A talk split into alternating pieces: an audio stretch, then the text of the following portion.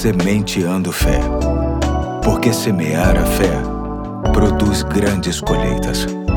Olá, hoje é sexta-feira, dia 3 de março de 2023. Aqui é o Pastor Eduardo e estamos juntos em mais um capítulo da série Luz e Trevas, que tem como base o texto que se encontra em Colossenses 1, 13 e 14, que diz: Pois ele nos resgatou do domínio das trevas e nos transportou para o reino do seu Filho amado, em quem temos a redenção, a saber, o perdão dos pecados. Vale ressaltar mais uma vez que a ênfase principal desta série se refere ao resgate que obtivemos em Jesus para o seu reino de luz, conforme ele mesmo nos diz em João 8:12, que diz: Falando novamente ao povo, Jesus disse: Eu sou a luz do mundo. Quem me segue não andará em trevas, mas terá a luz da vida. Continuando com a ideia de trazer os benefícios que temos quando andamos na luz de Jesus, hoje quero tratar sobre o viver sem tristeza duradoura. A tristeza é um sentimento caracterizado pela falta de alegria, ânimo, disposição e outras respostas às insatisfações que nos ocorrem na vida. Ela se apresenta em diferentes graus de intensidade,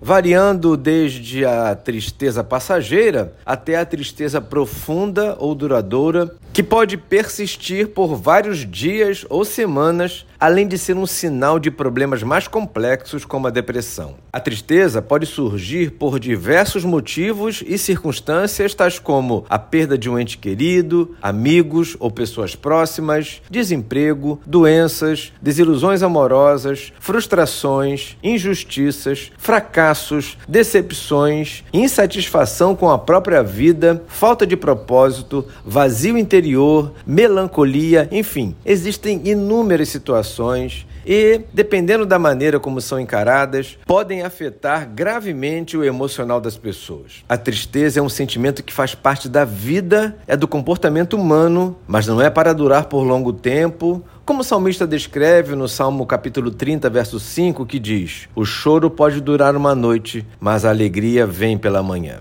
O fato é que, Independentemente das situações que nos causam problemas e sofrimentos, Deus está conosco para nos consolar, nos dar direção, renovar nossa esperança e nos fazer entender que somente nele encontramos a razão de viver, a satisfação plena de alegria. Com isso, podemos afirmar que quem anda na luz de Jesus pode sim sentir as reações naturais das mazelas que acontecem, muitas vezes com uma frequência que não planejamos, mas por conta da força, dos cuidados e do carinho que temos em Cristo, essa tristeza passa rápido e isso é muito bom. Hoje eu fico por aqui e até amanhã, se Deus quiser.